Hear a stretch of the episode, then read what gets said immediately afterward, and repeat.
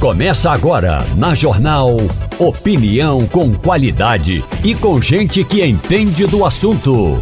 Com Igor Maciel, Romualdo de Souza e os jornalistas do Jornal do Comércio, deixando você bem informado. Passando a Limpo. Muito bom dia para você. Está começando o Passando a Limpo. Muito bom dia e muito obrigado pela sua audiência. Para você que está nos ouvindo agora no rádio, em casa, no carro, no trabalho, você que está também nos acompanhando pelo celular, pelo aplicativo de celular. Tem um aplicativo da Rádio Jornal, viu? Você pode baixar na sua loja de aplicativos. É de graça, é tudo gratuito. Você acompanha a Rádio Jornal também pelo aplicativo no celular. Se não quiser baixar o aplicativo, entra no site também. Vai lá no seu, na, no seu navegador, pode ser no celular, pode ser no computador, e bota radiojornal.com.br. Também na rádio, na, no, no site e também no YouTube. No YouTube também. Estamos ao vivo agora pelo canal JC Play. Muito obrigado a todos vocês e muito bom dia, Fernando Castilho. Bom dia, Igor. Bom dia, ouvintes da Rádio Jornal. Bom dia, Edgar Leonardo. Bom dia, sempre um prazer estar por aqui logo cedo. E Romualdo de Souza, bom dia. Muito bom dia. Bom dia para você, bom dia ao nosso ouvinte e bom dia ao presidente Lula. O presidente da República descobriu ontem que quem estiver em São Paulo e quiser ir a, ao Amapá, a Macapá, a capital do Amapá, vai ter de desembolsar 5 mil reais numa passagem aérea. Rapaz, vamos lá. Ok. 5 mil para ir para o Macapá? É, de São Paulo, de São Paulo até Macapá e de Macapá. volta dá 5 mil reais. Certo. É, mas tem coisas piores. Ah. É, se você for daqui para Natal querendo comprar a passagem hoje, por exemplo, pela Azul, você vai gastar R$ 3.200. Daqui para Natal? Sim, daqui para Natal. Que é, é, não é daqui para São Paulo, não, é daqui para Natal. Meu Deus. É melhor céu. você fretar um carro e, e voltar. Dá, dá para alugar um carro e contratar motorista. É isso aí. É isso aí. É. Edgar, já viu? Quer ir para Natal agora pagando 3 mil reais? Eu estou pensando se não vale a pena a gente se juntar aqui e fazer um leasing de um pequeno avião. É porque desse é, jeito porque é se cada um vai dar pagar 3 mil, a gente faz. Cada um pagar 3 mil, a gente aluga é? um avião. Dá pra ser... Isso é uma falta de lógica que a gente é. tem no Brasil que demonstra cada vez mais que é preciso ter concorrência. Rapaz, é, você precisa ter concorrência agora. O governo está querendo. Tinha uma. Cadê aquele danado daquele plano do Márcio França? Que Lula disse que era uma genialidade, que o, os ministros tinham que parar de, de, de, de cometer genialidades é, por, antes de falar com o governo para saber como era. Cadê a tal da passagem a 200 reais, Romualdo? Isso vai sair ou não? É, saiu o ministro. O Márcio França foi defenestrado do Ministério de Portos e Aeroportos para que Lula acomodasse Silvio Costa Filho, o indicado do todo-poderoso Centrão, e foi aí que a presidente do PT se deu conta de que Lula só governa se tiver o Centrão, que sem o Centrão não vota nem dia, nem, nem voto de, de, de louvor, e aí o Silvio Costa Filho entrou no Ministério de Portos e Aeroportos. Pegou esse projeto do Márcio França, que era de é, trazer para a, a, a, aviação, para as empresas de aviação, essa proposta de uma passagem de 200 reais, passagem, digamos aí, sub, bem subsidiada, mas até agora, segundo disse ontem o ministro Silvio Costa Filho, está em estudo. A expectativa do ministério é lá para a segunda quinzena, ou seja, no final do mês de janeiro, se sair. Final do mês de janeiro, se sair. Hoje tem uma reunião ministerial? É a última do ano? É, vai ter assim, o, o, Lula vai fazer um jantar. Ah. Vai reunir os principais quer dizer, os ministros, os principais assessores, vai abrir ali a Granja do Torto. Incrível, né? Porque Lula foi eleito e aí não quis ficar na Granja do Torto. O presidente eleito ficou num hotel, tudo pago pelo contribuinte, embora houvesse ali à disposição dele a Granja do Torto. Hoje, Lula reabre a Granja do Torto, faz a festa de despedida do ano e a perspectiva do ano novo. Não vai ter amigo oculto, ainda bem, porque senão teriam aqueles. Eh, aquelas churumelas todas, ah, o meu amigo oculto é esse, é aquele. Então não vai ter amigo oculto, mas vai ter um encontro com os ministros e os principais assessores. Hoje tem, eh, eu estou vendo que tem ministro do STF também nesse jantar, ele vai chamar gente de todo canto, né? Então. É, é, assim, são encontros diferentes, ah, né? Tá. É, o primeiro vai ter, hoje vai ter um almoço dos ministros, dos 11 ministros, quer dizer, dos 10 ministros, desculpe, dos 10 ministros, é, um, um, encontro fechado, um almoço fechado. À noite certo. vai ter um jantar com Lula. E amanhã vai ter o amigo oculto do Lula, amigo oculto sem amigo oculto, amigo oculto é, do Lula com os seus ministros e assessores. Aí a confraternização de Lula com os ministros e assessores, os ministros dele. O, o Romualdo. Se bem que tem alguns lá no Supremo também que são deles. ok, se você está dizendo. O Fernando Castilho, deixa eu lhe perguntar uma coisa. É... Você está arrependido do seu voto de 2022? Não. Sem dizer em quem votou, não, tá? Não, não. Só... Acho que, que era, era o que. Primeiro, era o que necessário fazer. Segundo, os deputados que eu escolhi, pelo menos até agora, não me decepcionaram. Edgar Leonardo, está arrependido dos seus votos de 2022? Não, tô não. Tô não. não. Acho que estamos na direção. É, eu também não estou. Não, Romualdo de Souza, você se arrependeu de algum voto em 2022? Eu não tinha lá grandes expectativas, não. Foi o. Votei no menos pior. Certo. Datafolha. 90% dizem não se arrepender do voto em Lula ou Bolsonaro no segundo turno. A média aqui tá boa. Avanildo, se arrependeu de algum voto? A Val, se arrependeu de algum voto? Não. Então ninguém aqui no estúdio se arrependeu. Tá, a, a média é essa. 90%, 90% dizem não se arrepender do voto em Lula ou em Bolsonaro no segundo turno. Entre aqueles que mudaram de ideia, que, que se arrependeram, 9% haviam votado em Lula e 7% em Bolsonaro. É, tem um pouquinho a mais aí pra, de arrependimento em cima de Lula, mas é bom dizer que é mais fácil se arrepender de quem está no poder do que de quem perdeu, né? É mais fácil se arrepender de quem está tentando alguma coisa do que quem não pode tentar porque não foi eleito. Agora, Tá aqui, ó, de mãos dadas com a polarização da política brasileira, anda a convicção dos eleitores sobre as suas escolhas de 2022. Continua polarizado, continua tudo dividido. 90, eh, tem, eh, essa pesquisa já foi feita em setembro, e agora no dia 14 de setembro, e agora no dia 7 de dezembro. E aí, uh, 90%, 91%, não, é 90, 90 mesmo. Dos que avaliam ter escolhido o melhor presidente, 8% se arrependem do voto. Isso na média geral. Era 92 em setembro, que não se arrependiam. Agora é 90. Ah, antes eram 7 que se arrependiam, agora são 8 que se arrependem, 8%. No caso de Lula e Bolsonaro, a diferença aqui, 90% dos que votaram em Jair Bolsonaro avaliam ter escolhido o melhor presidente e 8% se arrependem do voto. 91% na verdade de, de Bolsonaro, mas era mais, viu? Era 93. 93% dos que votaram em Bolsonaro não se arrependiam e agora são 91. Tá em 91%. E antes eram 6% que se arrependiam e agora são 7. No caso de Lula, Lula era 91% que não se arrependiam. 90% se arrependem agora. E, aliás, não se arrependem agora e 7% se arrependiam e agora 9% se arrependem. Como eu disse, 9% Lula, 7% Bolsonaro, de arrependimento. Quando você está no poder, é mais fácil você é, se, se, decepcionar com quem está é. tentando fazer alguma coisa ali, né? Ou está errando. Não, é. Eu concordo com a avaliação, é, é esse sentimento mesmo. A, as pessoas. É, tem uma grande parte do eleitor de Lula que confia que vai ser é um governo revolucionário, uma outra parte é mais é, cética em relação a isso. É, agora, ao final do ano, acho que não tenho, não sei, é, é Romualdo que acompanha isso mais de perto. Não vejo muita modificação naquela expectativa do que é, se começou o ano, até porque o governo Lula começou com alta dose de ceticismo de eleitores e mesmo os eleitores de Lula sabiam da dificuldade que seria seria é, uhum. esse primeiro ano. É. é talvez a melhor surpresa do governo Lula tenha sido Fernando Haddad. Esse realmente é a, a, a, grande âncora dessa, dessa parte desse prestígio que está aí. Eu tenho um medo danado de a gente estar tá achando o Fernando Haddad tão bom agora só com um ano, porque é, tem tempo ainda para o PT claro, estragar ele, para o PT, para o PT ficar, pegar uma briga com ele e estragar ele, é, além é. das, das, muitas que já pegou. É. Mas outro dado aqui, o Romualdo, perguntaram sobre é. confiança, se a confiança cresceu ou não. Os eleitores seguem confiando nos dois.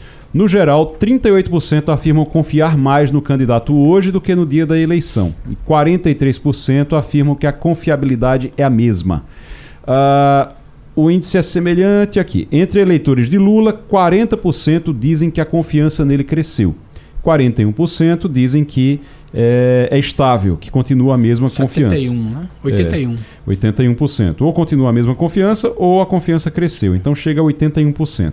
19% dizem que confiam menos agora no presidente, no presidente eleito. Já Bolsonaro, 36% dos eleitores afirmam confiar mais nele agora.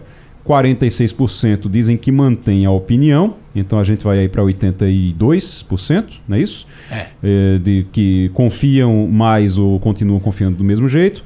E os que mantêm e os que confiam menos, 17%. 17% dos que votaram nele confiam menos agora.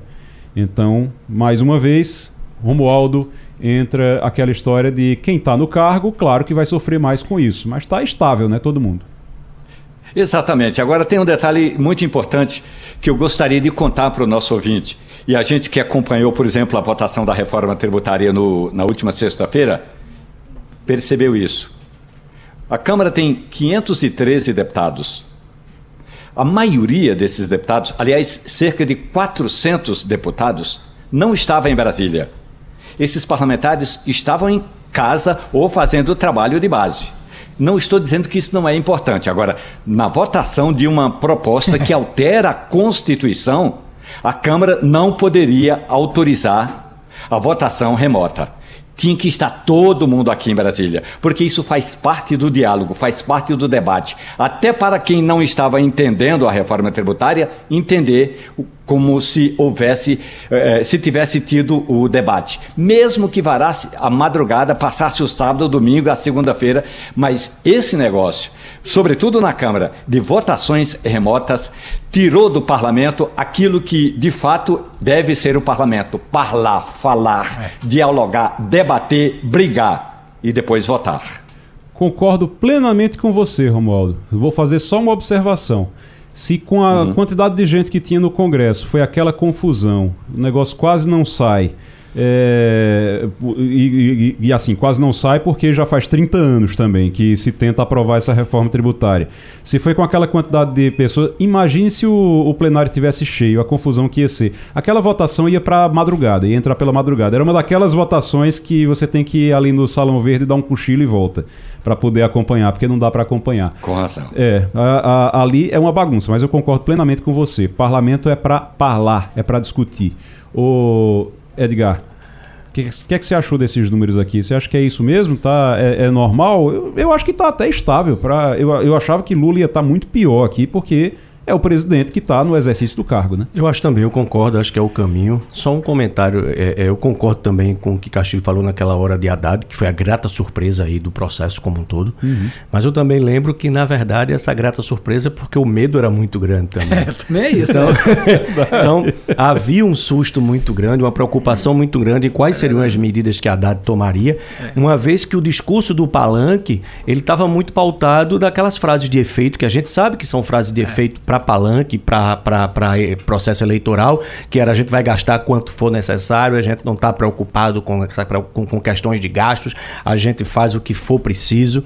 E aí, quando a Haddad assume, a Haddad assume demonstrando que não, que ele tem um cuidado, uma preocupação. Ele acabou se tornando, na verdade, uma grande ilha técnica é. dentro de um governo ideológico. E isso aí, de fato, acabou trazendo uma perspectiva extremamente positiva para Haddad como pessoa. Agora, como você bem colocou também, a gente não sabe o que o PT vai fazer, porque o PT não gosta muito que alguns membros do partido se sobressaiam politicamente. Eu tenho até medo de elogiar. Eu, tenho, eu, eu juro. Eu tenho medo de elogiar. Se elogiar, vai que alguém do PT está escutando. O fogo amigo é muito perigoso. Está né? escutando é e começa a. Mas... Não. É, deixa, fui, deixa correr. Mas eu fui procurar saber por que é que a Haddad tinha chance de agradar tanto. Hum. E não fui perguntar a nenhum economista, não fui perguntar a nenhum é, financista. Fui perguntar a três colegas que cobriram a Haddad quando era ministro da Educação e ao menos três ou quatro reitores e reitoras de várias universidades. E eles são unânimes em afirmar que a chance de Haddad errar era muito pequena. Ele disse, olha, primeiro que tem um certo, uma certa tietagem, mas é o seguinte, olha, ele é muito gentil e ele é muito jeitoso e ele é muito educado. Ele ouve as pessoas. Então ele disse, olha, nós estamos acostumados no governo do PT que as pessoas têm a chamada comunicação violenta, só que a Haddad é uma pessoa gentil, ele conversa com as pessoas. E outra coisa, não é um sujeito que chega para uma conversa com a ideia pré-concebida. Isso eu ouvi de jornalistas que cobriram Haddad no, no, no tempo em que ele era ministro da Educação. Disse, é um doce de pessoa. Aquela história, amo ele de paixão. Uhum. E fui conversar com ao menos uma reitora e disse, olha, é um sujeito extremamente honesto nos seus propósitos. Ele fala, a gente fala, ele fala, exala a confiança e não temos histórico de sacanagem dele, mesmo na prefeitura, aí algumas coisas, isso aí. Então esse cara tinha tudo para agradar. O mercado financeiro não conhecia essa faceta dele. E está conhecendo Ele agora. está conhecendo agora. Tá conhecendo então é agora. muito bom você conversar é. com alguém uhum. que você sente que não é desonesto intelectualmente. Eu acho que talvez o grande sucesso não é porque a Haddad. Não. É aquela história. Bota o time, o bom técnico bota o time para jogar e extrai do jogador. Isso é uma frase máxima do futebol, é aquele técnico que extrai o máximo dos seus jogadores. Eu acho que a Haddad conseguiu isso. Hoje, quando a gente começa com algumas pessoas de banco, economistas-chefe, uhum. principalmente esse pessoal que é, está imposto, ele diz, olha, a Haddad é uma surpresa é porque é um sujeito honesto, um sujeito. Não é honesto, é, é honesto intelectualmente, os caras dizem isso. É, não, ah, eu liguei porque você não conheceu ele não, quando ele era ministro da Educação. Mas, mas vamos elogie, parar por aqui. Não elogie muito, não. Vamos parar senão, por aqui. Senão é. o, o, o, PT. Só um comentário que a prova disso foi a conversa dele na última vez aí com a própria presidente do partido. Sim. Onde ele ele é, foi duro, né? Ele foi duro, não. foi enfático, que demonstra exatamente que ele, que, que ele é. como eu disse, ele é uma ilha técnica. Ou seja, ela, ela com ele... essa conversa de vamos gastar que, que é gastando que, que o país se desenvolve, ele disse, não, não tem prova nenhuma disso, não é assim não. Não Funciona. é assim. Ele foi bem duro, foi voto vencido dentro do PT e eu temo por isso, inclusive ele foi voto é. vencido dentro do PT em relação a isso, né? na composição, mas é, é, vamos assim, não elogie muito não, deixa ele, deixa ele. É esse negócio de comunicação, é, a comunicação violenta do PT, rapaz, não é só do PT, mas de alguns partidos, principalmente de esquerda. É, você tem muito essa coisa. Hoje que se fala tanto em comunicação não violenta, a importância da comunicação não violenta, o, esses partidos eles têm muito uma coisa de assim: se você concordar comigo, você é inteligente, senão você é burro. Isso é a comunicação mais violenta é verdade, que existe. É. Mas vamos embora. O, deixa eu falar agora. A gente está na linha já com o delegado da Polícia Civil, Eronides Menezes. Eronides, doutor Eronides, muito bom dia. Olá, muito bom dia. Bom dia a todos. O doutor Aronides, me diga uma coisa, está se falando muito em crime digital, em jogos que prometem dinheiro fácil. Eu tenho um medo danado, rapaz. Toda vez que alguém diz, olha, isso aqui dá para ganhar dinheiro fácil, dá para di ganhar dinheiro rápido, aí eu, eu já descarto, eu desconfio logo. Porque dinheiro, dinheiro não é coisa que você ganha fácil, não é coisa que você ganha rápido, se for de forma honesta. Como é que as pessoas devem ter cuidado, que cuidado as pessoas devem ter, doutor Eronides, para não cair em golpe, em jogos de celular, nesses joguinhos de internet, dessas coisas? O que é que tem que fazer para não cair nesses golpes? É verdade, dinheiro não cai do céu realmente. E tem, tem chegado muitos casos de pessoal, inclusive influência, que tem aquelas contas lá com mais de 100 mil seguidores, mais de meio milhão de seguidores, e o pessoal está tendo a conta invadida realmente, porque acredita aí nesses joguinhos, instala né, os programas sem nenhum cuidado, sem nenhuma checagem e acaba tendo sua conta invadida, perde a conta, muitas vezes fica bem difícil recuperar. Uhum. Mas aí o pessoal tem que estar muito atento o quê? Jamais baixar esse tipo de jogo de lo da loja que não seja oficial do aplicativo, né? Que não seja do aplicativo Android, como aqui é a Play Store, e também a do, do iPhone, a loja oficial, a Apple Store. Uhum. Se você baixar esse tipo de aplicativo de uma loja que não seja oficial, vai comprometer sim totalmente sua segurança, porque todos os seus aplicativos vão acabar ficando vulneráveis, seu celular, seus dados, tudo vai estar bem exposto para o criminoso poder pegar seus dados invadir sua conta bancária e, e vários serviços. Então tem que ter muito cuidado isso na hora de baixar, principalmente. É, é, é, bom a gente lembrar sempre que a gente, a gente não está falando aqui de sorteio, a gente não está falando de, de jogo mesmo, de você jogar para é, é, apostar, não é nada disso. O que a gente está falando é dos joguinhos, é, é uns joguinhos quando chega prometendo coisa muito fácil. Porque uma coisa é eu dizer, olha, aposte aqui ou aqui e a gente vai, vai esperar o resultado e você ganha ou você não ganha. Isso aí é uma coisa. Outra coisa é eu chegar para você e dizer, olha, é o seguinte, você vai ficar jogando e quantos, quanto mais tempo você tiver jogando aí, mais dinheiro você vai ganhar. Então você vai se divertir ganhando dinheiro. Gente, desconfia. Quando a coisa é muito fácil, pode desconfiar que tem coisa errada. Edgar Leonardo, tem pergunta para o doutor Eronides? Eronides Menezes, delegado da Polícia Civil, falando aí de crimes digitais. Doutor Eronides, bom dia. A gente sabe que cada vez o crime ele avança mais nessas questões de tecnologia. É natural, né? Então, o que antes era feito com arco e flecha passou para arma de fogo e hoje passa para os devices de tecnologia que a gente tem à disposição. Eu pergunto, é, a gente tem muito de clonagem de, de, conta de Instagram, clonagem de conta de WhatsApp, e as pessoas têm feito boletins de ocorrência quanto a esse tipo de coisa. Quais as, as ações efetivas que a gente tem visto aí da, da, da polícia é, para tentar coibir de alguma forma, embora a gente saiba que isso é muito difícil? Olha só, inclusive, é bom você falar nisso. A gente teve uma reunião com o pessoal da Anatel, da Febraban, uma reunião online, há cerca de 10 dias, e o, é, eu dei como sugestão a vinculação, inclusive, das, das contas GovBR, que lá tem tantos dados, tudo integrado, para a gente poder o que impedir a abertura de contas, a gente conseguir bloquear mais fácil as contas bancárias, no, no caso uma invasão, uma perda de um, de um celular.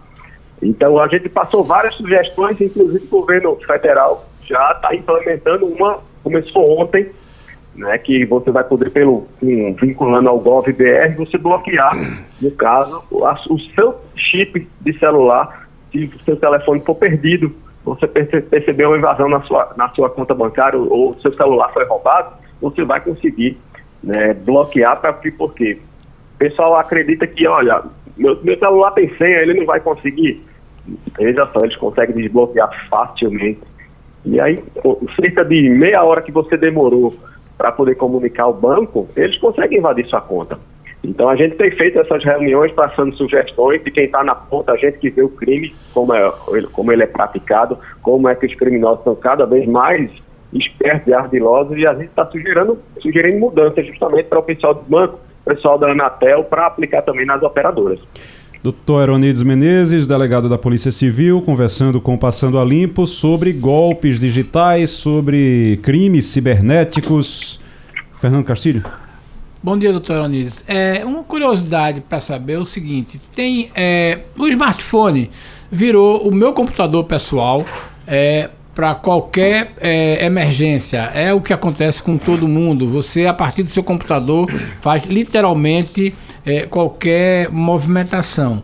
Mas é, eu sempre tomo cuidado, aí é uma questão pessoal minha, de quando vou fazer compras, ver se checar no, no computador, né, no, no PC, quem é aquele site, qual é a idoneidade disso.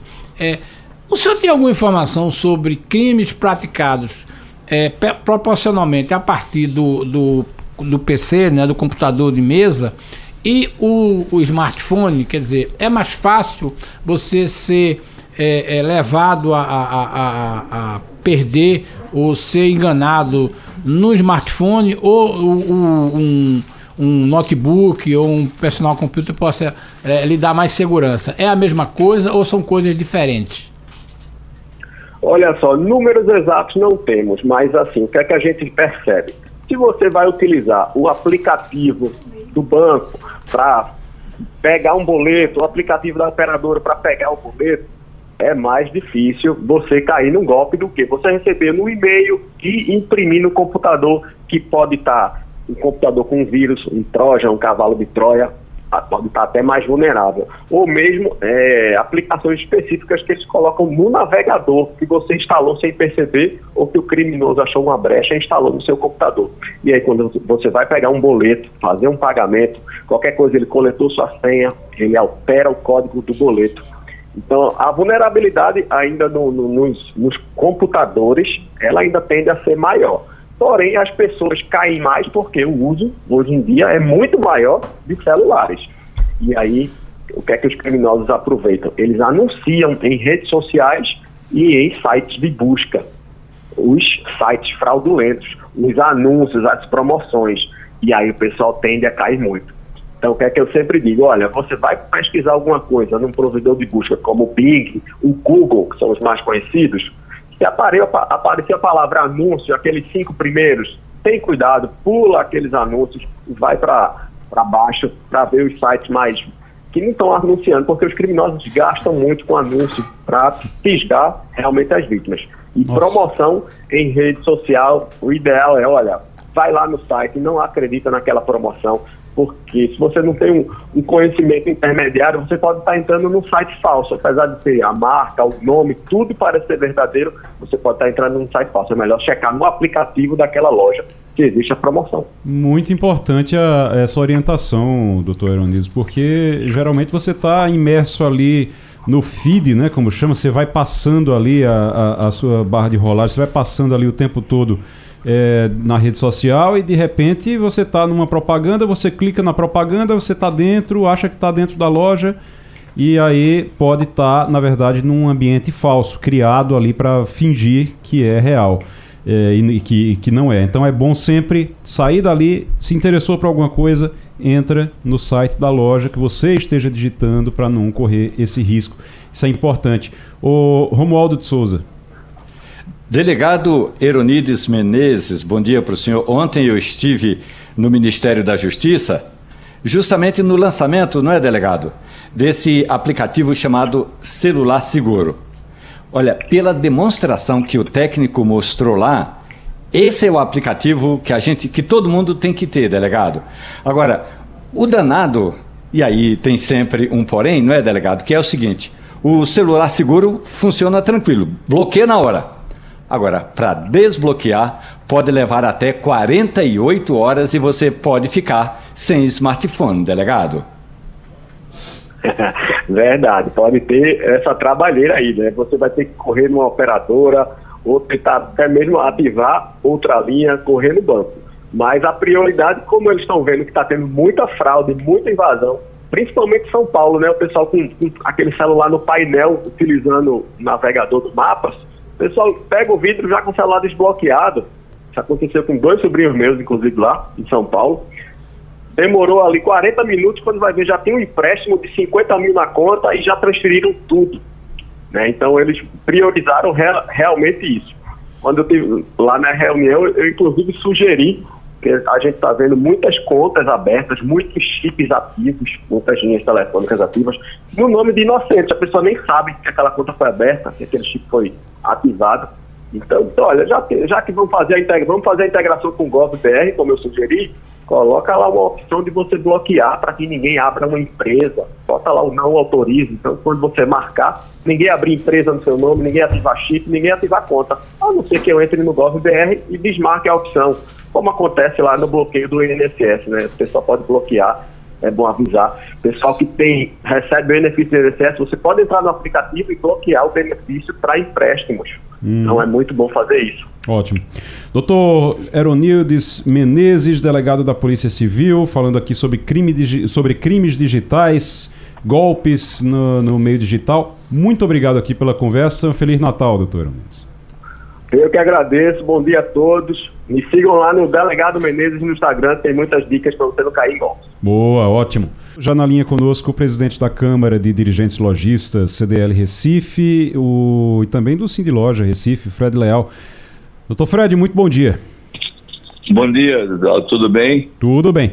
Doutor Fred, queria saber, queremos saber o seguinte: como é que está a movimentação? Essa é a semana mais importante para o Natal. Esse mês é muito importante, mas essa semana porque antecede realmente o, o a festa, o antecede o Natal. É. Como é que está a movimentação no comércio do Recife? Como é que está a movimentação por aqui? Olha, antes de tudo, esse dia de hoje realmente é, uma, é, é, o que a gente chama um balde de alga fria, né? Porque realmente. da chuva, né, rapaz? É, é, aí a chuva atrapalha muito, né? Uhum. De uma maneira geral, Igor, a gente estava esperando um crescimento em torno de um 10%. Uhum. Eu, em relação ao ano passado, eu acho que a gente não vai atingir algumas coisas. Vai ser melhor do que o ano passado, mas nós não vamos atingir. Uhum. Tem alguns fatores que são muito importantes, mas principalmente a falta de renda, né? é, há aí uma, uma falta de renda do consumidor. E o crédito continua caro, né? Então a gente não vai. Tá, tá bom, eu acho que o Natal tá razoável. mas nós não vamos atingir aquela meta que a gente estava pretendendo de 10%. Mas está melhor do que no ano passado já. Está melhor do que ano passado já. Uhum. Eu acho que a gente teve aí um ano muito difícil. A gente teve um ano de definições políticas, econômicas, né? O Brasil está muito conturbado e algumas nuvens foram dissipadas, mas notalmente, né? A gente está uhum. imaginando aí um 2024 com muitos desafios ainda, né? Enfim, desse ano teve o negócio da reforma tributária, teve essa, essa, essa nova diretriz econômica de um novo governo, enfim, isso tudo transformou um ano muito difícil. Ele foi melhorando nos, nos últimos meses, né? Uhum. Esse mês de novembro e dezembro melhorou um pouco, né? É, uma coisa que a gente sente, você, você deve estar vendo isso, muita comemoração, muita voltar às, às confraternizações, comemorações, Verdade. e isso é uma coisa que a gente está vendo. Isso é muito importante porque isso, isso depois ele, ele vai para o comércio, né? De outra coisa. Você é. vê os aeroportos também lotados, os voos lotados, né? Uhum. Isso, o turismo lotado, é, enfim. É, vamos ter um Réveillon muito bom, a Prefeitura de Recife fez um Réveillon realmente, a decoração está belíssima de Recife. Então tudo isso é um, é, anima um clima né, que deixa o consumidor mais animado. A gente vive disso, né? vive de expectativa, de, de animação, e, enfim. Vamos ter melhor do que ano passado, mas a gente atingiu o que a gente queria. É, uma coisa que me chamou a atenção nesse ano é que eu, assim, eu, eu como muito fora, eu como muito em restaurante, como muito fora. E é, uma coisa que me chamou a atenção é que de novembro para cá, do final de novembro para cá, o, todo lotado. canto que você chega tem restaurante lotado, o pessoal fazendo confraternização e com amigo secreto, o, o, o, amigo oculto, e aí todo mundo compra ali, tem ali seu presentinho também. Então todo mundo foi no comércio antes comprar alguma coisa para poder ir para essa confraternização. Isso, isso foi uma coisa que realmente me chamou a atenção e que eu não via já há algum tempo. Antes, por causa da pandemia, no ano passado, eu acho que era questão econômica mesmo e você não tinha. E agora eu já estava vendo é, restaurante tá mais lotado. corroborando tudo que eu falei, quer é, dizer, exatamente. As, as, comemorações, e você tem razão, eu tive também, eu como muito fora, tudo lotado, restaurantes é. lotados, filas, é, abriu um novo restaurante, novo restaurante abrindo, muita confraternização, as entidades falando, fazendo comemorações e tal, enfim.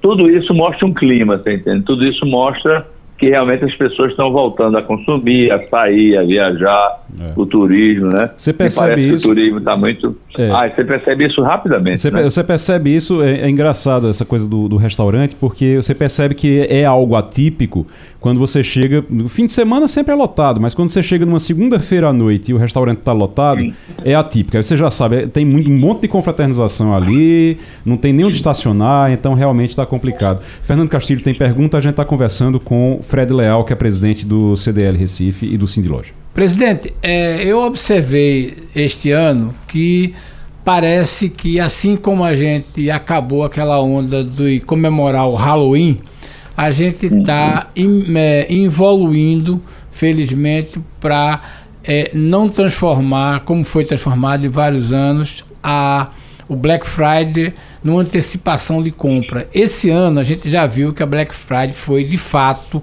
é, grande menor de venda, o volume de venda foi muito pequeno considerando isso.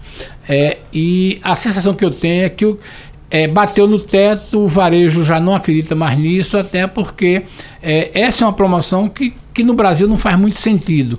É isso mesmo, a Black Friday no Brasil está minguando e aí as pessoas, isso talvez explique um pouco a venda de dezembro, que volta a ser uma venda com margem melhor para o comércio.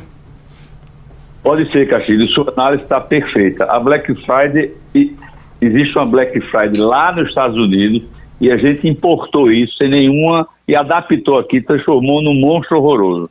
Eu sou absolutamente contra a Black Friday, Black Friday, eu tenho dito isso. Eu acho que a Black Friday ela é um dia, nos Estados Unidos é um dia, ela tem uma razão de ser, por causa do Thanksgiving.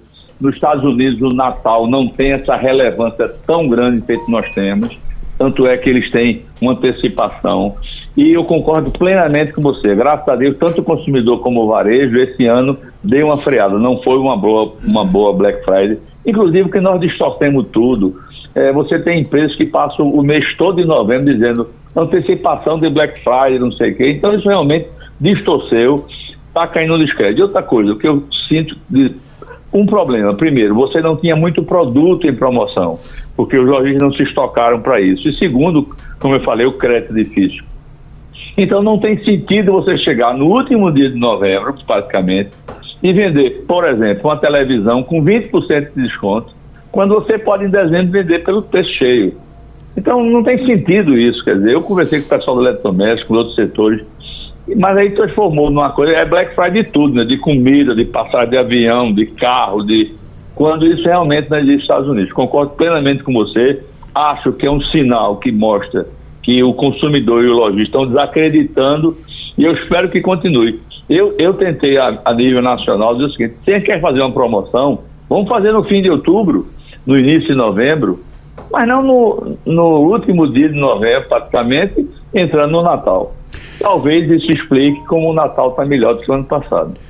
Doutor Fred Leal, obrigado. Fred Leal é presidente da Câmara de Dirigentes Logistas no Recife, também no Cindy Lojas Recife. Fred, muito obrigado. E um Feliz Natal Muito obrigado, Igor. E à disposição. Feliz Natal para todo mundo e para a sua equipe toda. Muito obrigado e à disposição, viu? O Romualdo de Souza, o ensino médio, a reforma do ensino médio, a gente falou aqui sobre isso com o deputado Mendonça Filho, que é o relator da reforma, e é, ele disse que tinha a expectativa de votar ainda este ano. A expectativa era votar ainda este ano. Depois da reforma tributária, vamos conseguir ver a reforma do ensino médio aprovada também este ano? Essa é a expectativa. Ontem à noite, o presidente da Câmara dos Deputados, Arthur Lira, fez uma reunião virtual com os líderes dos partidos e definiram a pauta de votação e essa semana vai ser semana cheia, pelo menos até quinta-feira. Então, hoje tem, entre outras prioridades, esse projeto que trata, eh, que altera eh, o novo ensino médio e que está em regime de urgência, ou seja, é o primeiro da pauta. É, há um entendimento, os líderes disseram que os destaques, que são aqueles pontos que eles pedem para ser votado em separado, é, são, serão é, em menor quantidade, então a expectativa é de que aí por volta das sete, oito da noite comece a votação o deputado Mendonça Filho do União Brasil de Pernambuco apresenta um resumo do relatório dele, e aí os líderes partidários, olha, só para você ter uma ideia, como a, a votação já está marcada para hoje, a sessão eh, já está marcada. Então, isso significa que os deputados já podem se inscrever. Até 15 minutos atrás, aí, quando era 9 e meia, 9 e meia, já tinha 119 deputados inscritos para falar sobre esse projeto. O, mais uma vez, o deputado não precisa estar em Brasília, ele pode falar, inclusive, à distância. Mas esse é um assunto que requer diálogo, que requer tempo para ser discutido, e Mendonça Filho acredita que vai ser votado e a conclusão vai sair hoje. Ainda hoje, até o final da, do dia, então, até o final da noite, sai esse, é. essa votação. Reforma do ensino médio, gente. Finalmente. Então Igor, desculpe, tão importante como a reforma tributária, embora a reforma tributária não tenha suscitado tantos inscritos. É, é importante a gente observar duas coisas. É, o presidente da Câmara foi feliz quando botou o deputado Mendonça Filho para fazer isso, porque, como diz o nosso Ralph de Carvalho, se existe um deputado que é o pai da matéria no Congresso sobre essa reforma, é o ex-ministro Mendonça Filho. E o relatório, pelo que a gente viu e pelo que está acompanhando, na verdade o que ele faz é o seguinte: ele repõe as coisas no devido lugar. Porque o que a gente viu no começo do governo foi uma coisa absurdamente atabalhoada, uma pressão absurda em cima é, do ministro da Educação, que não queria fazer essa paração para que ele parasse é, a, a, aplicação do projeto. E aí foi preciso esse tempo todo de maturação para dizer o seguinte: é o melhor caminho. Eu acho que na reforma do ensino a gente precisa fazer essa questão do ensino médio. Esse é o melhor caminho, é o caminho mais moderno, é o caminho que, que vai por uma, por, um, por uma boa estrada. Né? E não acabar aquela história de você querer ter no ensino médio 14 matérias. É, e, mas o problema é basicamente não é do estudante, é do professor, de alguns grupos de professores que resistem a essa ideia, aquele professor que está muito acomodado. E só para finalizar, tem uma coisa que é importante nessa coisa todinha, que é o seguinte: é preciso ouvir o aluno. Esse ano que a gente teve nessa parada, Igor, foi danoso para o aluno do ensino médio, principalmente aquele que vai fazer vestibular. Ele ficou meio atordoado. Edgar Leonardo, a gente. Estou vendo aqui, a gente falou muito sobre Maduro, Venezuela, Guiana, aquela confusão toda. Estou vendo aqui o seguinte agora. Integrantes do governo brasileiro, eles não acreditam, hoje eles não acreditam mais em aventura militar da Venezuela, porque parece que Maduro não tem o apoio dos próprios militares para fazer algo assim. Diz que os, os militares não estão dispostos a enfrentar é, Estados Unidos, Brasil, todo mundo contra eles, entrando ali na, na região numa, num conflito. E dizem que se Maduro tentar, diz que a informação que, os, que a, o Brasil tem, que a comitiva brasileira, é, chefiada lá pelo Celso Amorim, é, tem, é que a informação que eles têm é que se Maduro tentar uma incursão militar, pode ser deposto. Isso é uma demonstração de que a loucura é tão grande que nem a base de apoio dele. Nem os militares apoia. da Venezuela. E isso, isso, é, isso é muito plausível, né? Isso certamente a gente tem. O Brasil tem, a Venezuela tem, né? Todos os países têm seu próprio serviço de inteligência, e esse serviço de inteligência levanta esse tipo de informação. A gente sabe que a Venezuela tem um exército enorme, mas a gente sabe que esse exército enorme, essas forças armadas, de maneira geral, digamos assim, de grande volume, é para dar sustentação política. Né? É, isso foi, já começou com Chaves, Chaves promoveu muita gente. A Venezuela, proporcionalmente, tem mais generais do que os Estados Unidos, com um exército muito menor. Então, a gente sabe que isso foi criação de base de apoio.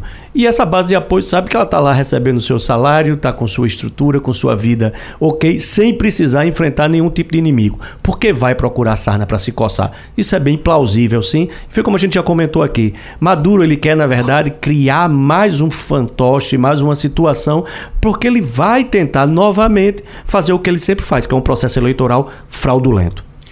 Só intervalo, completar. intervalo a gente já. Tá Oi, deu. Não, era só para completar, é que o Exército mandou uma grande bateria de equipamento de mísseis para Roraima. Não o Exército Brasileiro. Brasileiro. Está muito a informação nova que saiu ontem é que, inclusive, mísseis já estão lá na fronteira por ali por perto. É, é, mais uma, uma são, forma de dissuadir esse tipo de coisa. São Só chamados mísseis terra-ar. Pronto, exatamente. Acho, né? Que é exatamente se, é. o, se eles tentarem passar com algum avião também, vão ter problemas sem autorização. Daqui a pouquinho a gente vai falar sobre o Detran. É, o, como é que está o esquema especial para o Natal e para o Ano Novo do Detran Pernambuco? É, é André Trajano está conosco já? Diretor-geral do Detran de Pernambuco, André Trajano. Muito bom dia. Bom dia, bom dia. Tô, André Trajano, eu, eu a, a, gente quer saber. O senhor ouve a gente? O senhor escuta a gente? Escutando perfeitamente. Pronto, é porque está cortando um pouquinho a, a ligação, doutor. Mas é, a gente queria saber como é que está a preparação para esse final de ano agora, Natal e Réveillon. Vai ter esquema especial do Detran no Recife, na região metropolitana, é, doutor André?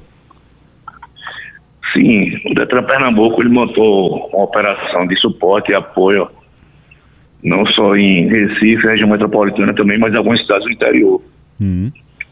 A gente tem expandido essas ações aí a, a nível estado, uma determinação da governadora Raquel Lirão de, de fato, a gente saia um pouco da metropolitana e consiga dar esse suporte a todo o estado, dentro das possibilidades da gente.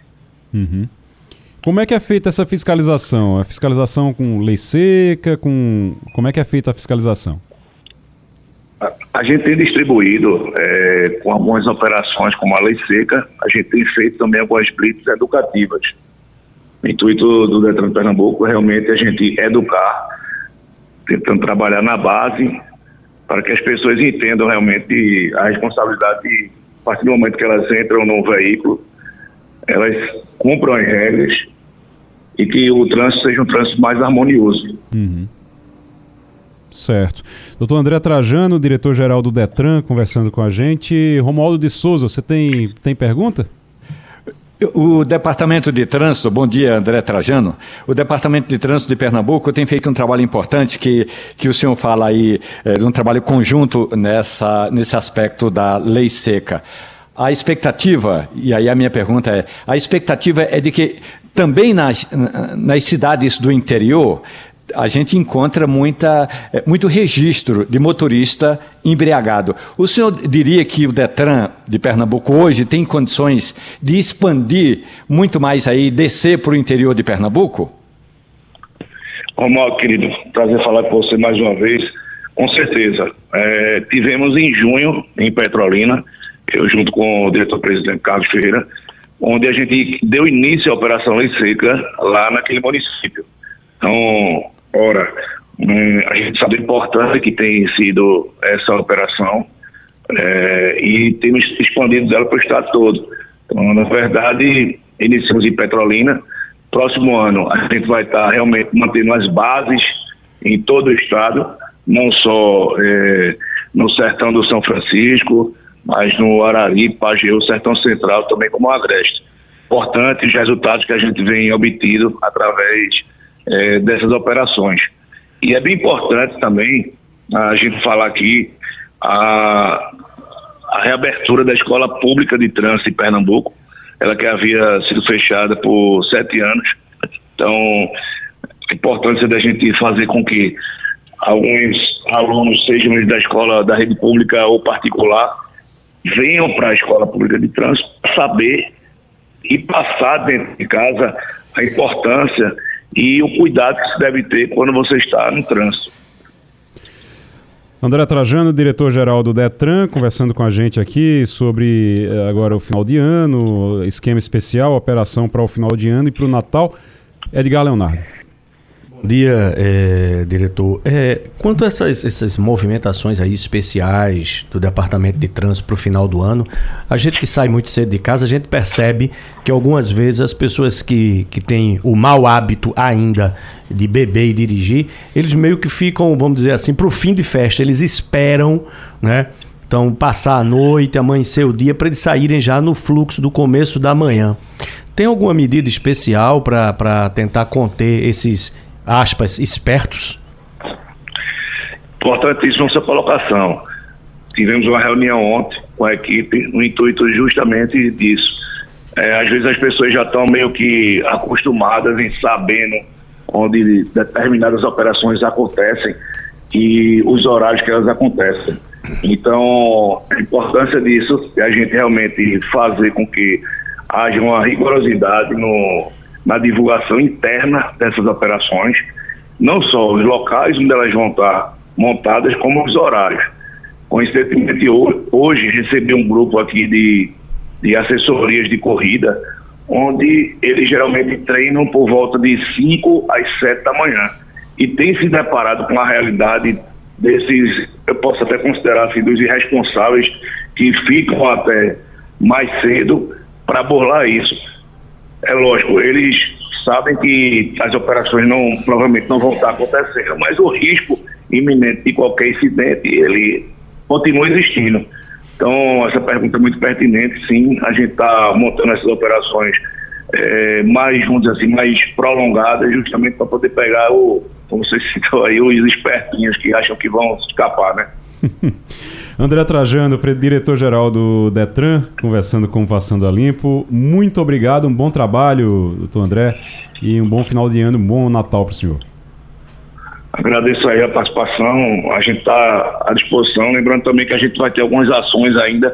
O ano para a gente não acaba, começa o outro, mas assim, uhum. essa semana a gente tem aqui uma, uma mutirão em parceria com o Imop quando a gente vai ter fazendo aqui no próprio órgão, na sede, hum. a doação, a gente sabe que esse época do ano o Banco de Sangue cai, então a parceria para a gente fazer com que não só os funcionários, mas os usuários que estiverem por aqui façam essa doação, entre outras ações que a gente vai até o dia 31. Hum.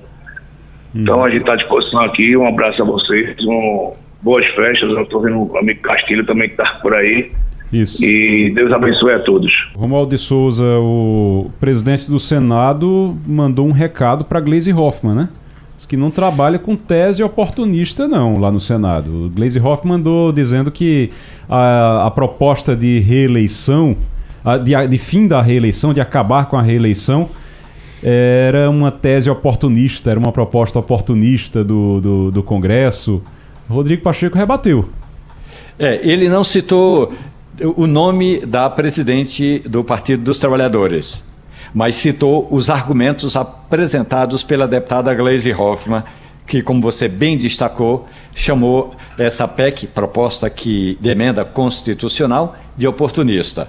Segundo Pacheco, primeiro, qualquer parlamentar pode apresentar uma PEC desde que siga aquele trâmite normal, com as assinaturas e que passe é, por todas as comissões. A outra coisa que disse Pacheco foi: é preciso avaliar que o país precisa passar por mudanças profundas. E uma delas é, realmente, valeu a pena ter mudado a Constituição Federal lá em 97 e instituir a reeleição? Segundo Pacheco, não. Mas ele disse que quem vai decidir é a maioria dos parlamentares. E essa PEC começa a tramitar. Claro que não vai ser para agora, claro que não vai ser para este ano, mas ela já está prontinha para começar a, a tramitar, a, a ser debatida nas comissões, inclusive na Comissão de Constituição e Justiça. Vou dizer a você, eu queria que fosse para ontem, hum. porque, sinceramente. Agora, quando, quando tramitar, tem chance de ser aprovada, Romualdo? Acho que para a gente não ficar com uma falsa esperança. E se aprovada, já vale agora para o próximo? Se aprovada, se aprovada acho que a, o texto ele diz que é, é, a partir de 2030, né? Então, quem está agora e... no cargo vai poder se reeleger tranquilamente e aí depois é que acaba a reeleição. Reeleição só atrapalhou, a só atrapalhou o Brasil, só atrapalhou o Brasil. Reeleição é um negócio que no Brasil não funcionou e quem diz isso não sou eu não. Quem diz isso é quem é, criou, quem era o presidente na época que criou a reeleição, que Fernando Henrique foi um dos que recentemente deu uma entrevista dizendo fizemos besteira. Em outras palavras, claro, mas ele disse fizemos besteira, foi, foi ruim para o Brasil, não funciona com o Brasil a reeleição, né, Romualdo? E essa proposta que está no Senado Federal dá ao chefe do Executivo cinco anos de mandato, prefeito, governador e presidente da República.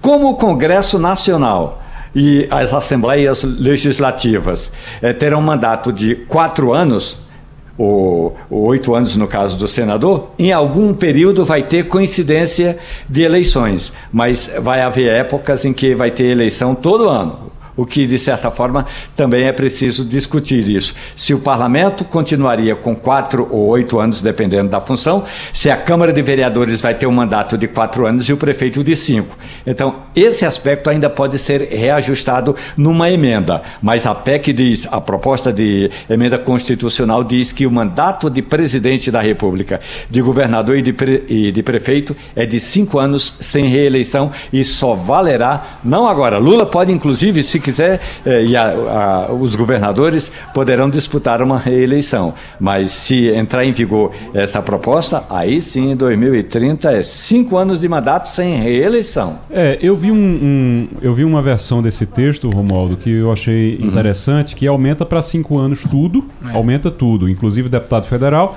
e no caso do Senado vai para 10 anos. O senador passa a ser de 10 anos o, o, a, o deputado, deputado estadual, deputado federal, vereador, cinco anos, e os cargos executivos, cinco anos. E aí faria-se um ajuste, alguns mandatos iam ser um pouco mais longos, tudo, para poder ajustar, para ficar tudo de uma vez só. Você faz a eleição toda de uma vez só a cada cinco anos. Cada cinco anos você tem eleição, e pronto, e acabou. E aí você diminui custo de, de a, da justiça eleitoral, você diminui, você não precisa gastar tanto com partido, você não precisa gastar. A gente vai gastar 5 bilhões agora, meu amigo.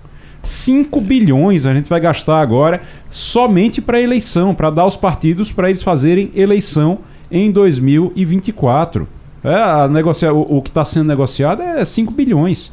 Então, assim, é, precisa esse dinheiro seria tão útil em tanta coisa então é fazer uma eleição realmente que seja mais prática, mais barata e que a gente possa é, ter um país mais organizado também, porque do jeito que está hoje, eu lembro de Ivanildo, Ivanildo estava dizendo isso ontem, está corretíssimo. O sujeito ganha a eleição hoje, amanhã ele está pensando na reeleição, ele não está pensando nem em assumir o cargo. Ele está pensando já o que é que ele vai fazer para garantir a reeleição dele quatro anos depois. Isso é um absurdo. Ô Igor, Oi. se me permite. Claro. Eu estou conversando agora com o deputado Mendonça Filho, relator desse novo ensino médio na Câmara dos Deputados. Sim. E é bom lembrar, né, esse projeto de iniciativa do Poder Executivo chegou à Câmara dos Deputados, passou pelas comissões, está no plenário, pode vir a ser votado hoje. Sendo aprovado, vai ter de ir ao Senado Federal. Esse é um aspecto. Agora, Mendonça Filho está me dizendo o seguinte: há uma pressão muito grande do governo contra o relatório dele, de Mendonça Filho, e por isso, dependendo da quantidade de parlamentares parlamentares que estiver em plenário que se interessar pelo tema, esse assunto pode ser retirado de pauta e aí só no ano que vem na Câmara dos Deputados. Ai, meu Deus do céu. Era previsível, né? É, o governo. Rapaz, o governo. Basta dizer que o governo estava com pressa e perdeu a pressa hum. no momento em que indicaram Mendonça Filho. É, é o governo estava com muita pressa, queria regime de urgência. Inclusive, colocou o regime de urgência. No projeto. O governo que pediu o regime de urgência. Quando o Arthur Lira disse vai ser Mendonça Filho o relator Aí o governo disse: opa, passou a pressa, não estamos mais com pressa, tira o regime de urgência. Foi porque o Arthur Lira foi e colocou de novo o regime de urgência. Mas o, o governo disse: não, não tem pressa mais não, passou a pressa, a, a agonia passou, vamos embora, deixa para depois. Com certeza o governo vai tentar fazer confusão para não aprovar. Vamos esperar. Felipe Moura Brasil, bom dia. Salve, salve, Igor, equipe, ouvinte da Rádio Jornal, sempre um prazer falar com vocês. Felipe, o presidente Lula vai fazer um jantar hoje, com fraternização. A gente estava até brincando aqui: será que vai ter amigo oculto ou não? Mas tem um jantar hoje com os ministros do STF. Os ministros do Supremo Tribunal Federal vão jantar com Lula. Como é que vai ser? Qual é o, qual é o clima dessa, dessa confraternização? Olha, só não vai ter amigo oculto porque o amigo já está bastante escancarado. Né? A amizade entre cada um, presidente da República e ministro do Supremo Tribunal Federal, o que é, evidentemente, muito ruim para a questão popular a respeito da separação e da independência entre os poderes, que são dois pressupostos da democracia, do Estado Democrático de Direito, que todos eles juram defender. Então, assim, eu considero o Brasil atualmente uma república do escambo. Esse é o conceito que eu tenho usado. E numa república do escambo, uma das características é, mais comuns é o uso de eufemismos para descrever os lobbies que existem entre as cúpulas dos três poderes, que, repito, no Estado Democrático de Direito deveriam ser separados e independentes. O que é eufemismo? Eufemismo é o uso de palavras mais suaves para tentar é, minimizar o impacto é, de outras palavras de peso, é, que muitas vezes descrevem a realidade de uma maneira objetiva, mas causando desconfortos. É, então, em vez de você tratar certas questões, por exemplo, como lobby, se trata como uma busca do diálogo, uma busca da aproximação. E é claro que esse tipo de cobertura, que muitas vezes a imprensa tem feito, lamentavelmente, acaba é, reforçando a narrativa que eles querem vender de que, olha, agora nós temos harmonia entre os poderes, ao contrário do governo passado, quando houve uma tentativa do golpe de Estado. E o que eu quero deixar bem claro, eu que nunca compactuei é, com um golpe de Estado, é que o oposto do golpe de Estado não é o conchavo. E é isso que as pessoas precisam ter em mente. Quer dizer, o funcionamento normal de uma democracia é aquele em que o presidente da República governa, ele obviamente pode ter reunião com líderes partidários no Congresso Nacional, fazer todas as articulações políticas do chamado presidencialismo de coalizão. Agora, os ministros do Supremo Tribunal Federal julgam quando existem ações que são protocoladas na corte, ou seja, quando o tribunal é provocado a se manifestar sobre determinado tema. Encontrinhos de churrascos, almoços, jantares e afagos de lado a lado, é, eles não são é, bem-vindos e acabam reforçando, inclusive, é, uma polarização na sociedade que está bastante cristalizada, como mostrou o Datafolha. Então, houve notícias sobre esse jantar que vai ser realizado hoje, é, dizendo que o Lula ia reunir ministros do STF para estreitar diálogo com a corte, quando, na verdade, são as tentativas do presidente da República de agradar membros do Poder Judiciário em troca de apoio a pautas de interesse pessoal dele e do Executivo.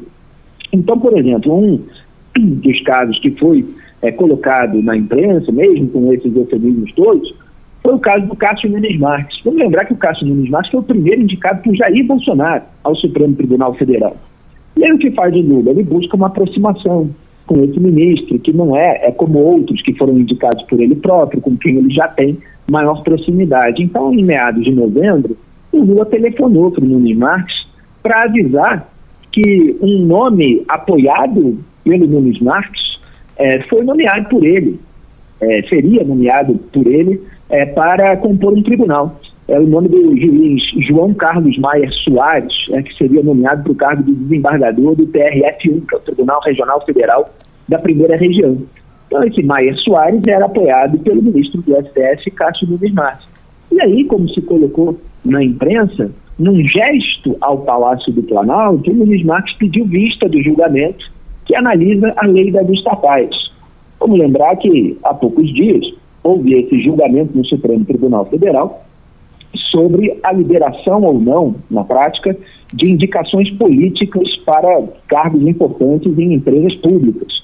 E o ministro Nunes Marques pediu vista, quer dizer, ele pediu mais tempo para analisar o processo. O que acontece enquanto o julgamento não é concluído? Vigora a decisão do ministro indicado pelo Lula, Ricardo Lewandowski, que já se aposentou depois do Supremo Tribunal Federal, que foi uma decisão monocrática, individual, portanto, é, que liberou a indicação política para as empresas públicas. Então, o Lula vai podendo nomear quem ele quiser enquanto o julgamento não se conclui. Quer dizer, o Nunes Marques acabou fazendo aquilo que o governo Lula queria. Então, é, isso, obviamente, faz é, a sociedade vigilante e a parte vigilante da imprensa entenderem que existe um centrão no STF. Aliás, o Cássio Nunes foi, foi apadrinhado pelo Ciro Nogueira, velho cacique do centrão, que acabou de ter a sua barra aliviada em julgamento do STF, numa denúncia da época da Lava Jato. É, então você tem um centrão no STF. É, olha, Gilmar Mendes acabou de emplacar o Procurador-Geral da República, quer dizer, é, apoiou o nome do Paulo Gonet, o Lula foi lá e indicou o Paulo Gonet. E aí ele se reúne, é, assim como o Alexandre de Moraes, é, havia uma lista quádrupla com o nome de duas mulheres e dois homens. O Lula deixou de lado as duas mulheres para emplacar no TSE, o Tribunal Superior Eleitoral, os dois aliados do Alexandre de Moraes, quando o Lula queria que o Moraes diminuísse a resistência ao nome do Cristiano Zanin, que foi o primeiro indicado por ele ao STF nesse terceiro mandato, porque o Alexandre de Moraes queria a indicação do Luiz Felipe Salomão, que é o Corregedor Nacional de Justiça que é, é camarada dele também. Então, o, o que, que acontece em resumo? É, você tem juízes da mais alta corte do país que apoiam nomes de aliados para tribunais compostos por indicação do presidente da República, que liga para dar satisfação a eles, que marca jantar em busca de, bota muitas aspas aí, diálogo, aproximação, enquanto o Palácio do Planalto recebe em pleno julgamento um, abre aspas, gesto, fecha aspas, de boa vontade. Então, assim, esse não é o funcionamento normal. E é lamentável a gente veja aí muita gente falando, não, olha só que bonito, tudo dentro da boa democracia. A boa democracia, repito, é aquela em que os poderes estão claramente separados e não existe tomar lá da cá. Ela existe e já é muito é, lamentável a quantidade entre o executivo e o legislativo, a falta de critério, a desqualificação de pessoas para ocupar cargos é, em empresas públicas. Agora, que isso chegue ao Poder Judiciário é absolutamente é, degradante. Felipe Moura Brasil. Obrigado, Felipe. Obrigado e até a quinta-feira. Obrigado a vocês. Um grande abraço. Um abraço. Vamos para o intervalo. A gente tem intervalo? Não? Então vamos, deixa eu chamar o Romualdo aqui para falar de uma coisa.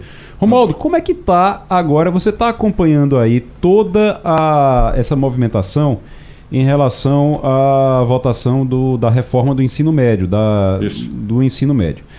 Como é que está o orçamento? Porque se não votar o orçamento, também não fecha o ano. Enquanto não votar o orçamento, não fecha o ano. Tem previsão de votar essa semana? É bom lembrar que essa semana tem também uma sessão extraordinária do Congresso Nacional para promulgar, para tornar lei, botar no papel o que foi aprovado no Congresso Nacional relacionado à reforma tributária. Então é uma sessão de promulgação. Os presidentes das duas casas assinam a nova lei. É assim que funciona, uhum. é assim que está na regra. Então, antes disso, vai ter uma sessão do mesmo Congresso deputados e senadores votando o orçamento da União. Agora, não, não pense que você vai contar com os 513 deputados e 81 senadores, não. Normalmente já está tudo alinhavado, já está tudo combinado, ou como diz o ditado popular, já está tudo dominado. Até porque os partidos políticos estão muito felizes. Os partidos estão contentes, porque, como disse o comunicador Igor Você disse que os partidos vão, vão ter quase 5 bilhões de reais. Pois é. é exatamente o dobro daquilo que tiveram quatro anos atrás para fazer a eleição municipal quase 4 bilhões 970. Então vamos arredondar 5 bi para fazer a campanha eleitoral do ano que entra. Então, com isso e isso resolvido, meu amigo, o resto é apenas gorjeta. Os partidos estão muito contentes, não vai ter obstrução, ninguém vai obstruir, ou seja, ninguém vai botar gosto ruim e nem precisa que todos os 513 deputados e 81 senadores estejam em plenário. Eles vão votar, como dizem, por aclamação. Todo mundo concorda? Ou quem disser que é contrário, que levante a mão, ninguém levanta a mãozinha, está tudo dominado. Então é rapidinho. Agora, é, eu sempre falo isso quando diz, ah, o fundo eleitoral, fundão eleitoral. Eu sempre brinco, você, fundão para você entender, é para comprar santinho, amigo, porque não é para sustentar o partido, que o partido ele já recebe o fundo partidário, é. certo? Esse aí é o dinheiro do Santinho. Sabe o Santinho que você recebe ali, a, a, a impresso ou não? Pronto. É o dinheiro do Santinho. Isso aí, 5 bilhões é o dinheiro do Santinho. Para você entender que é pois outro é. dinheiro. É, outra, é outro dinheiro que a gente gasta. Pois Castilho, é. Sobre, é... O, sobre o orçamento. Olha, o Congresso Nacional deve estar se reunindo hoje para aprovar é, a chamada LDO 24. Lembrando que isso já foi acordado, a comissão mista já acertou, como disse o Romualdo, tudo certinho. É, até porque também hoje o Senado deve liberar aquela emenda que vai render 35 bi à União. Mas tem alguns números aqui que é importante observar, corroborando aquilo que Romualdo diz. Por exemplo, a meta fiscal é déficit zero, mas o projeto prevê 48 bi em emendas parlamentares. Eu disse 48 bilhões. Sendo que 37 pagamento obrigatório. Deixa eu dizer só uma coisa, só um, um, um parênteses. Quando você fala em 48 bi, senhoras e senhores, estamos falando do e só para emendas parlamentares, só para os deputados é distribuírem é para as bases deles. Estamos falando quase do orçamento de Pernambuco para o ano inteiro, tá Pronto, certo? É o orçamento aí. de Pernambuco para o ano é, inteiro é é em torno de 50 bilhões. É. Então, pois exatamente bem, serão 48 bilhões, 37 com pagamento obrigatório, ou seja, paga no vencimento. E quando a gente olha aí, Igor, essa história, o fato interessante é, veja que coisa. Igor, a maior parte não é as chamadas emendas de bancada.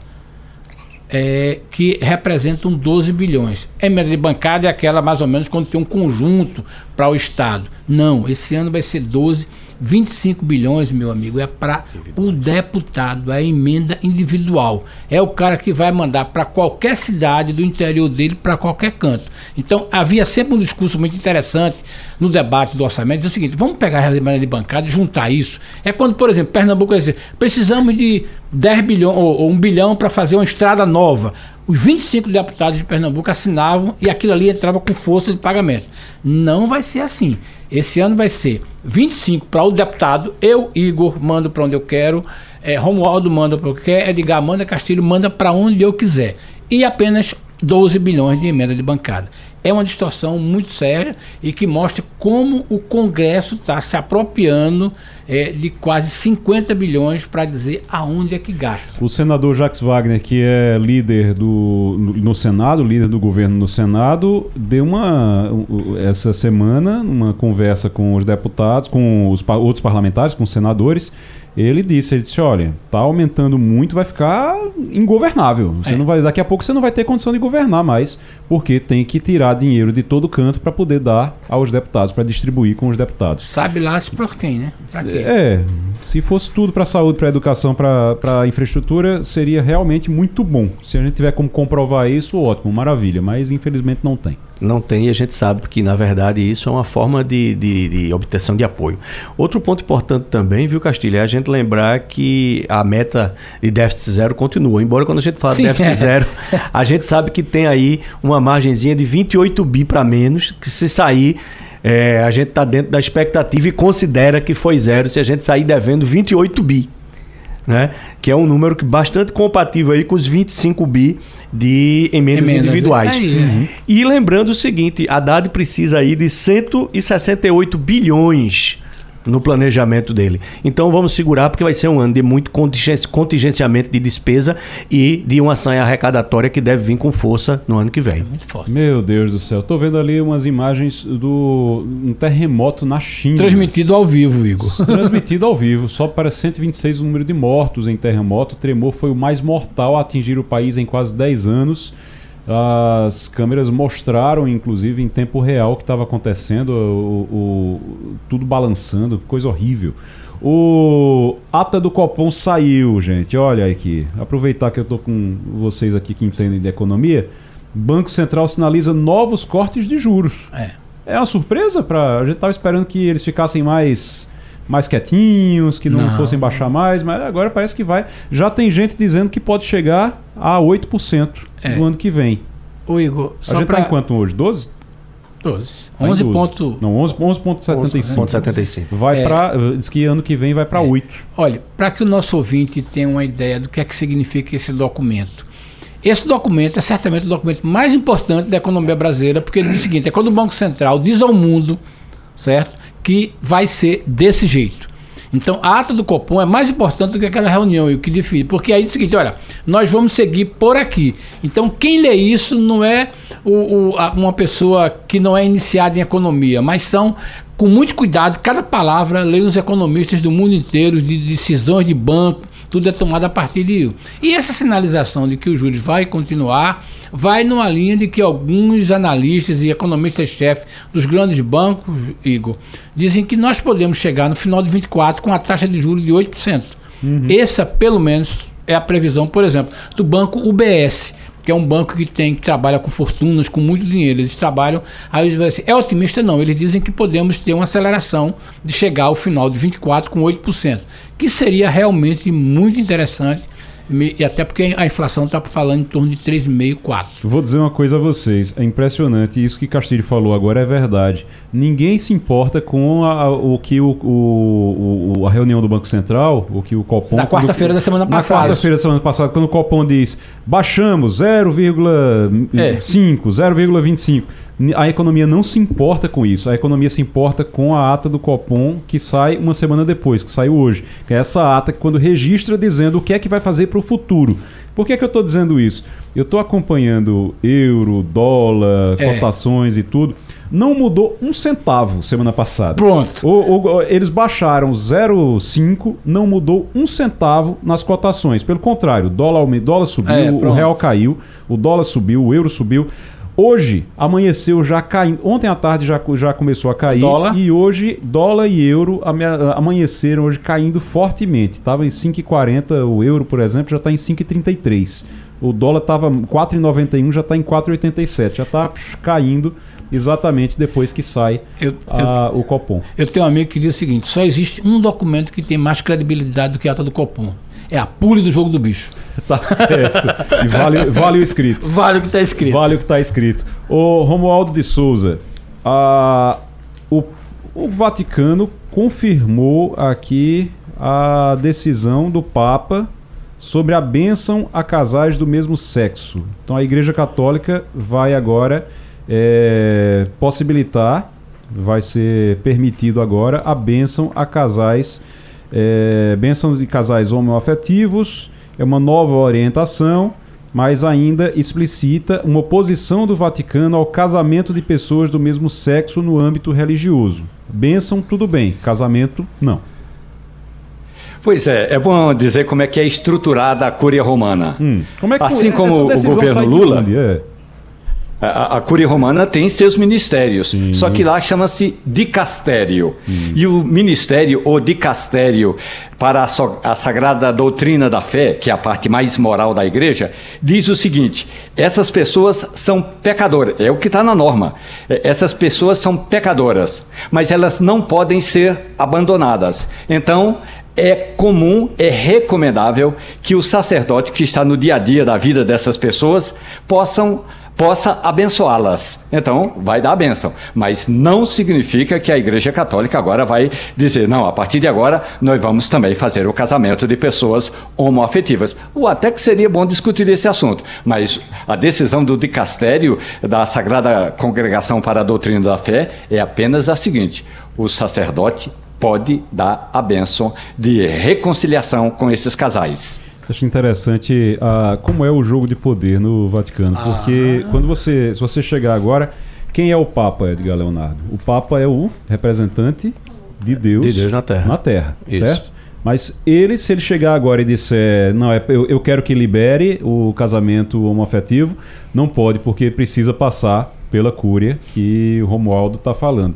Então aqui o, até o representante de Deus, no Vaticano, até o representante de Deus tem que tem passar que, pela burocracia. Tem que passar pela burocracia do, Vaticano, Estado. É mesmo, é. Até o, o, representante direto de Deus tem que passar pela, pela A gente também tem que lembrar uma coisa, que a igreja é a instituição humana. Claro. É. Né? E como instituição humana, ela tem todos os as dificuldades naturais do ser humano, né? Inclusive vaidade, jogo de poder, política, né, que surge desse processo. Mas eu acho que a gente pode olhar isso aí com, em vez de olhar como um copo meio vazio, a gente pode olhar como um copo meio cheio. É um avanço, né? Numa, né? numa instituição é um que, avanço, é tão ref, é, que, que, é tão tradicional. E uma é discussão que eu acho que satisfaz um pouco os dois lados, é, porque é, se você diz assim, ah, eu queria que tivesse o casamento homoafetivo, então ele vai e diz, olha, mas o, o que é o casamento homoafetivo se não uma benção daquela relação? Está sendo dada uma bênção daquela relação. Lembrando uhum. que é, o Vaticano e a Igreja Católica pesquisam é, é, para onde vai o povo de Deus, como dizia Dom Helder, é, e qual é o sentimento do povo de Deus. E eles viram que é, perceber ou permanecer com esse radicalismo de algumas correntes estavam afastando né, é, as pessoas da igreja. Então é melhor tê-las por perto, é melhor tê-las é, acolhidas, porque o caminho normal é essas pessoas irem para outra, se primeiro, ou para irem para outras religiões, como aconteceu que foi muita gente na ala conservadora foi para outras religiões, e ou então para religião nenhuma. Então, lembrando que o país, o Brasil, por exemplo, que já foi um país de 85 até 90% de católicos, hoje tem muito menos do que isso, mas não é só isso religiões conservadoras, neopentecostais ao redor do mundo, e principalmente muçulmanos, é, têm crescido muito. E não tem crescido numa linha de convivência, tem convivido numa linha de confronto, de conflito. Então, é. quando a igreja faz isso, é aquela, primeiro vamos acolher os meus, porque aí eu os represento, eu os protejo. É uma atitude muito sábia e para usar a palavra da moda, né, estratégica do padre, do, do, do, do, Papa Vaticano. quando faz isso. Desde que assumiu o pontificado em 2013, Francisco insiste na importância de uma igreja aberta a todos e tomou várias medidas que suscitaram a ira dos conservadores. Em fevereiro, o Papa diz que a criminalização dos homossexuais é uma injustiça e um pecado que não se deve deixar passar. Na ocasião, Francisco reiterou que já havia afirmado anteriormente: se uma pessoa é homossexual e crente e busca a Deus, quem sou eu para julgá-la? Tá aí. O representante de Deus acha isso, mas ele precisa passar pela burocracia, claro, claro, né, Edgar? É tá certo. Ah, e eu acho que é um avanço muito grande, sim. É um avanço para uma, uma instituição tão conservadora. É um avanço grande, é um avanço, é um avanço importante. Romualdo de Souza, Fernando Castilho, Edgar Leonardo, muito obrigado a vocês. Aqui o Passando a Limpo termina agora. Grande abraço e até amanhã. A Rádio Jornal apresentou opinião com qualidade e com gente que entende do assunto. Passando a limpo.